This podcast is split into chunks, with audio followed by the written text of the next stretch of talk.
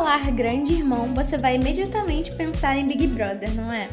Mas eu gostaria de dizer que a história que eu vou contar veio muito antes disso. O livro 1984 de George Orwell está entre nós, e apesar de ser uma obra futurista, ela consegue ser ainda mais atual nos tempos de hoje. Eu sou Daiane Campos e venho te contar em nosso episódio sobre esse livro que tem chamado muita atenção. Porque leio, logo existo.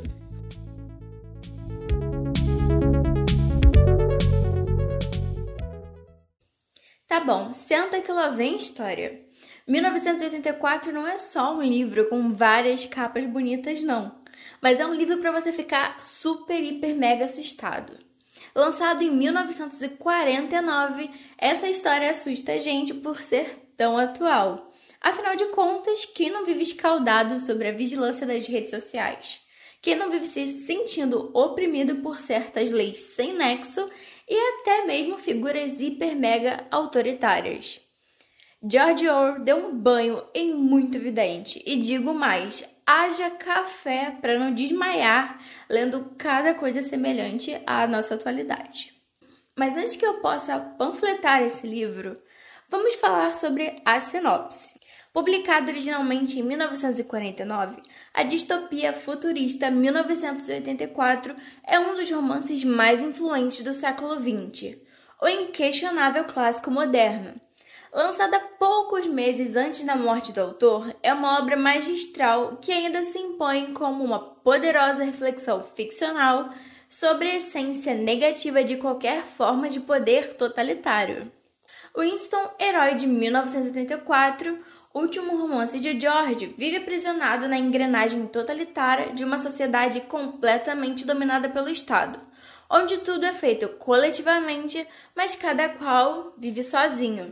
Ninguém escapa à vigilância do Grande Irmão, a mais famosa personificação literária de um poder cínico e cruel ao infinito, além de vazio de sentido histórico.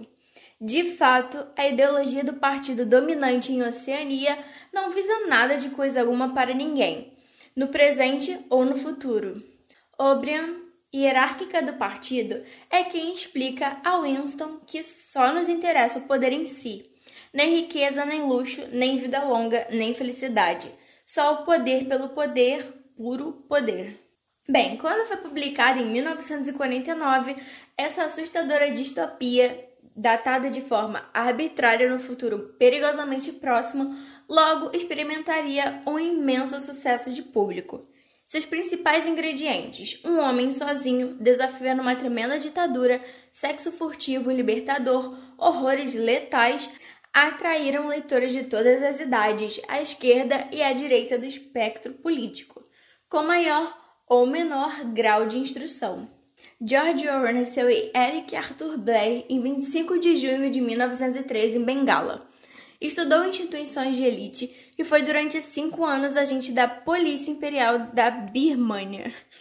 Ou viveu com os miseráveis em Paris e Londres no final dos anos 1920, lutou pela causa republicana na Guerra Civil Espanhola ao lado de uma milícia minoritária de inspiração anarquista e trotskista, nossa, empolação total quando levou um tiro na garganta que quase lhe tirou a vida.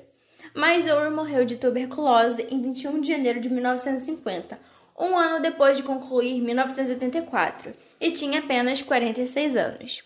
Bem, é fácil falar que 1984 tem ganhado visibilidade atualmente, seja por conta de tudo que está acontecendo no cenário político ou que já aconteceu, ou até mesmo por causa das suas infinitas capas, né? Como eu já falei lá no início.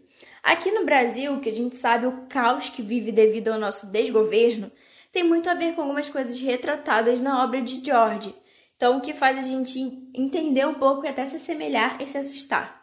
Desde o ponto da censura final, parece que é impossível dispor certas barbáries e alguns até fingem que ela nem aconteceu, nunca existiu, como também tem sido impossível ter diálogos saudáveis e reais.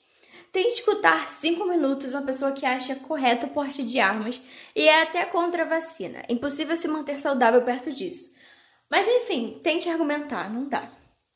Você pode ser cuspido, pisado ou até levar um tiro, o que mostra muito sobre essa questão de um poder excessivo, de um poder que assusta e que tem muito a ver com a nossa obra que a gente está falando aqui hoje.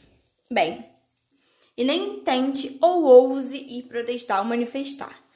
Parece que a mira do patriarcado é muito boa, acerta olhos e, claro, esmaga gargantas. 1984 talvez até pareça um conto infantil perto da realidade que ele mesmo nem poderia prever. E previu, acertou e mirou em cheio nos nossos estômagos. Mas é claro que eu poderia passar horas aqui chorando com vocês sobre a nossa situação política. Só que, gente, todo dia já é o suficiente. Todo dia a gente leva um 7 a 1. Então, para que trazer isso para cá também? Então vamos logo falar dos cinco motivos para ler essa obra futurista incrível.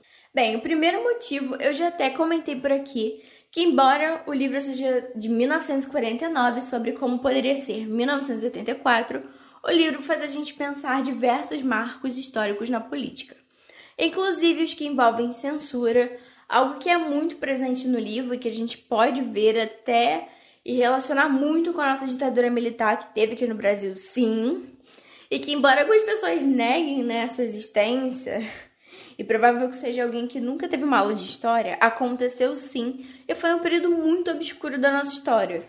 Então, vem muito daí o nosso primeiro motivo. E o segundo é que o programa Big Brother Brasil, que eu aposto que vocês esperaram o momento que eu falaria dele aqui, foi completamente inspirado no grande irmão da nossa obra de hoje.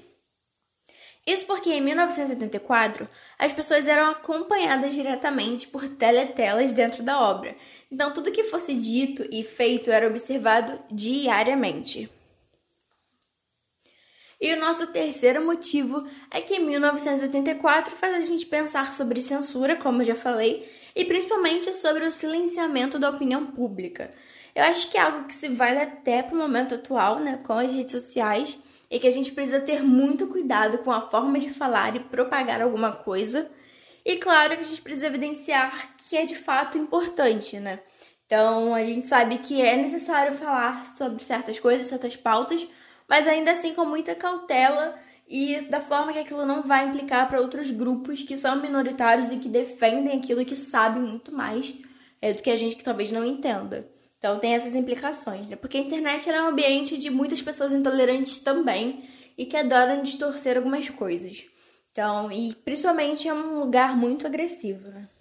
Mas partindo para o nosso quarto motivo, que tem a ver com o que eu acabei de falar, os personagens de 1984 se policiavam muito sobre as suas falas. Eles se sentiam constantemente amedrontados e certamente temiam algum tipo de opressão por parte de quem os governava. Bem, eu acredito que hoje em dia a gente chama isso de cancelamento.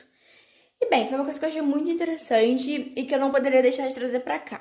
Enquanto historicamente nós, seres humanos, fomos feitos para poder repensar as nossas próprias palavras, eu acho que isso foi uma coisa que o George ele já sabia, já sacava muito bem é, desde já, né? E que mesmo para a época que foi lançado e que ele escreveu, ele já imaginava que isso fosse continuar, né? E existe até o momento atual.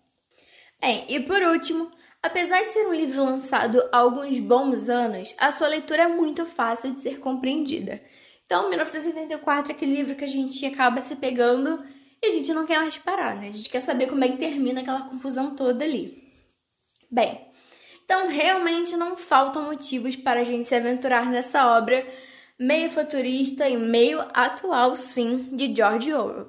E eu vejo vocês na próxima semana com uma história nova. Eu já adianto que vamos falar do meu livro favorito.